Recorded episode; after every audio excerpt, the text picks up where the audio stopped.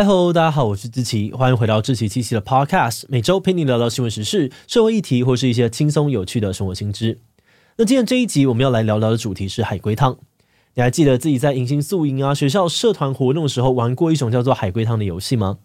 这个游戏适合多人一起玩哦。开始会有一个主持人跟大家说一段不完整的故事，比如说有个盲人走进一家靠海的餐厅，他在喝了一碗海龟汤之后感到相当的错愕。再三的问店家：“这是真的海龟汤吗？”而在店家确认这是海龟汤之后，盲人走出了店外，投海自尽了。那参与游戏的人呢，就要针对故事来对主持人提问，再从主持人的回答脑力激荡出故事完整的脉络。像是这题海龟汤呢，就是这个游戏的经典故事之一，因此大家都会用海龟汤来指称这类型的游戏。不过你知道吗？海龟汤其实评价很两极哦。有些人爱到呢，会自己设计题目，在网络创社团跟网友一起解谜；但也有人超级看不起哦，觉得海龟汤解完还是不合理，甚至有人因为太害怕不敢玩这个游戏。海龟汤到底是怎么被发明，又是怎么样红起来的？为什么会这么受欢迎呢？今天就让我们一起来聊聊海龟汤吧。但是这里要先打一下预防针哦，这集后面的内容呢，会有海龟汤经典题目的举例跟解答。如果你从来没有玩过，很怕被剧透，那还请斟酌收听哦。不过在进入今天的节目之前，先让我们进一段工商服务时间。你正在寻找专案经理的职缺吗？你擅长安排资源、沟通协调，而且很享受跟团队一起完成专案的成就感吗？那么你可能就是简讯设计想要招募的 PM 人才。我们会需要你负责管理跨部门的专案，推动团队有效率的完成任务，并且确保团队产出优质的专案成果。以及当专案遇到问题的时候，也能够懂得找出符合各方需求的合理解决方案。在这份工作的初期呢，你将会专注处理网页设计的相关专案管理任务。但因为我们的业务多元而且广泛呢，所以未来呢，你也有机会挑战不同类型的产品跟服务。如果你渴望自我成长，期待探索更多的发展可能性，而且乐于服务客户跟团队伙伴，那就赶快点击资讯栏的链接，了解职缺的详情，然后投递履历吧。好的，那今天的工商服务时间就到这边，我们就开始进入节目的正题吧。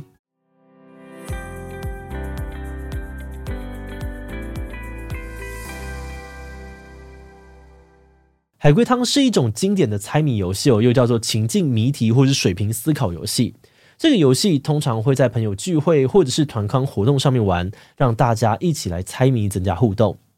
游戏一开始必须有个主持人负责说出故事的开头跟结尾。而这个故事通常不太合乎我们一般认知的逻辑，比如呢，有个人去了酒吧，跟老板要了一杯水，结果酒吧老板呢用枪指着他，客人却笑着说谢谢，然后就离开了。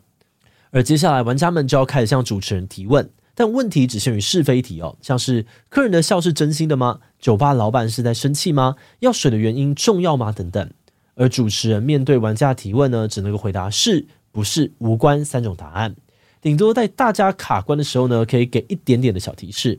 而玩家就要在这些回答当中拼凑出故事的全貌，让故事能够被合理的解释。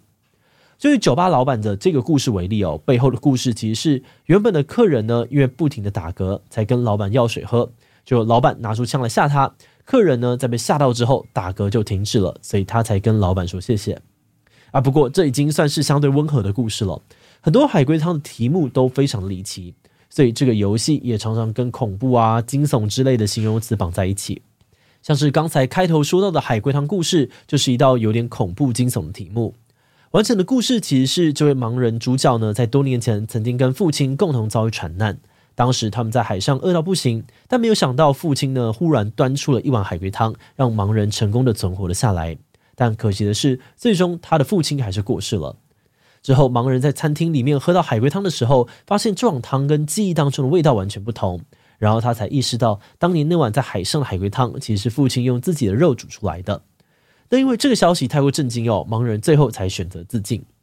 而这类惊悚的题型呢，还有牛吃草、湖中无水草、丧礼姐妹等等的题目。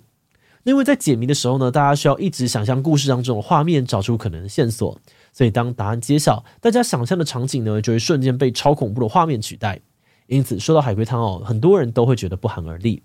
诶，但我们这里呢，还是要平衡报道一下。其实，海龟汤一开始并不是要拿来吓人哦，反而是用来练习水平思考的。嗯，那什么是水平思考呢？我们平常在想一个问题的时候呢，通常会很强调因果关系的逻辑，因为这样子就可以在既有的事实上面一步步的往下找到答案。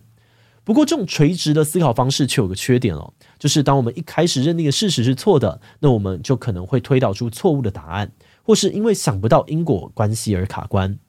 一九六七年，心理学家狄伯诺呢就提出了水平思考法，他认为顺着逻辑往下找答案并不是绝对的真理，往旁边去尝试不同的认知，找出不同的切入点，反而有机会能够得到更有创意的解答。举例来说，有个商人因为欠了很多钱还不出来，债主呢就跟他说：“我在袋子里面放入一黑一白的石头，如果你女儿拿到白的，债务就可以一笔勾销；但如果是黑的，你的女儿呢就是要跟我结婚。”不过在开始之前呢，商人的女儿已经不小心看到债主在袋子里面放入了两颗黑石头，那要怎么样做才能够摆脱被结婚的命运呢？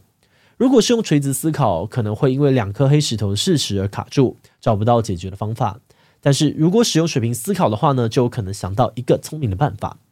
那就是商人女儿在拿石头的时候，可以假装手滑，让石头掉到铺满石头的路上。这时候呢，只要检查袋子里面剩下的黑色石头，就可以跟债主说，按照规则哦，他刚刚拿的是白色石头，借此打破债主的如意算盘。而海龟汤的游戏方式呢，就是从这个水平思考方法发展出来的。出生于苏格兰的保罗斯洛恩呢，就受到了迪伯诺的启发，从一九九一年开始收集故事，并出版了一系列水平思考谜题。而书里面的游戏规则啊，跟题目就跟我们现在玩的海龟汤很类似。保罗觉得，规定主持人只能回答是不是无关的三种答案呢，就是要让大家在思想枯竭的时候，强迫要换角度切入，达到水平思考的目的。但很有趣的是，保罗出版的书里面呢，其实没有海龟汤，类似的题目叫做信天翁汤。诶，那海龟汤又是从哪里来的呢？目前我们还没有找到确切的说法。不过最早的资料可以追溯到一九九一年底日本电视节目《世界奇妙物语》，里面有集海龟汤的故事架构几乎跟信天翁汤一模一样。因此，我们推论，可能是因为这个节目才让海龟汤这个名字在亚洲地区流行了起来。不过，到底是谁先谁后，目前虽然没有足够的资料来判断哦，但保罗出版的系列书籍确实被认为是海龟汤游戏的重要推手。保罗的第一本书呢，在一九九一年出版，至今过了三十多年，仍然被翻成多国语言再版。他本人也以畅销作家的身份被邀请到世界各地演讲。而在日本呢，喜欢海龟汤的粉丝超级多。日本网站呢，To Channel 还有一个专门讨论海龟汤的留言板，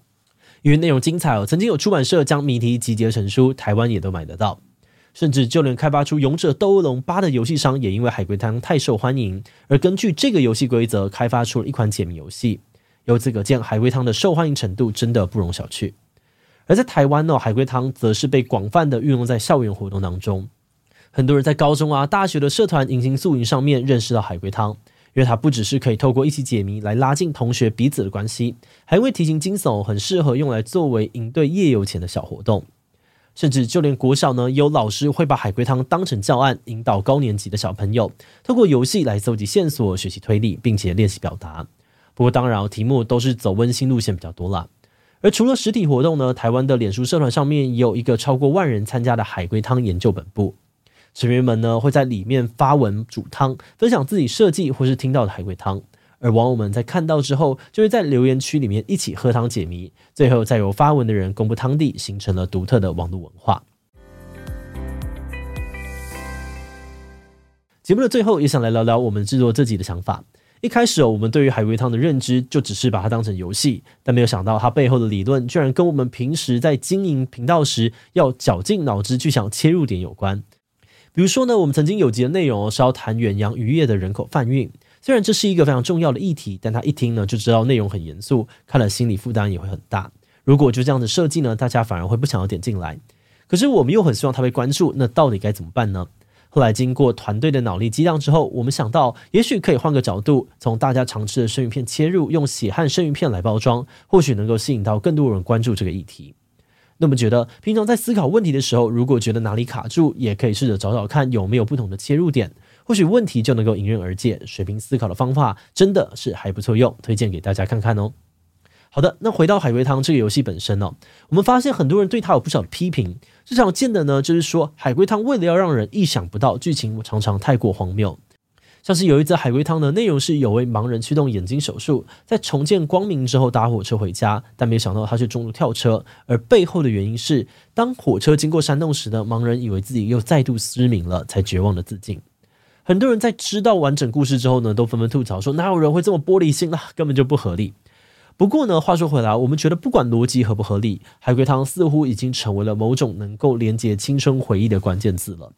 我们团队的伙伴以前在念书的时候呢，都曾经玩过海龟汤。那虽然现在已经毕业好几年了，说到海龟汤，记得的故事不多，但脑中想起的都是跟同学好友一起互动的回忆。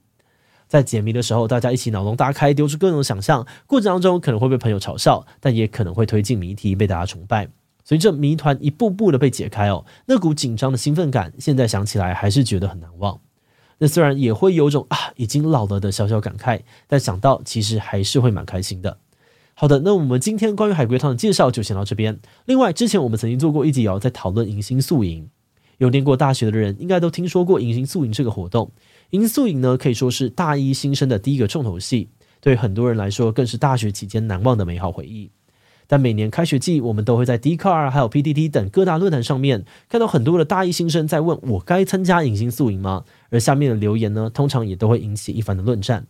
迎新宿营到底出了什么样的问题？新生应该去参加吗？还是这个活动根本就不需要举办？如果你对这个主题感兴趣哦，欢迎大家点过去听听看。我们会把这一集的链接贴在资讯栏里面。那如果喜欢我们的内容，欢迎按下最终的订阅。如果是对于这集海龟汤的内容，对我们的 Podcast 节目或是我个人有任何的疑问跟回馈，也都非常的欢迎你在 podcast 上面的下午星留言哦。那今天的节目就到这边告一段落，我们就下集再见喽，拜拜。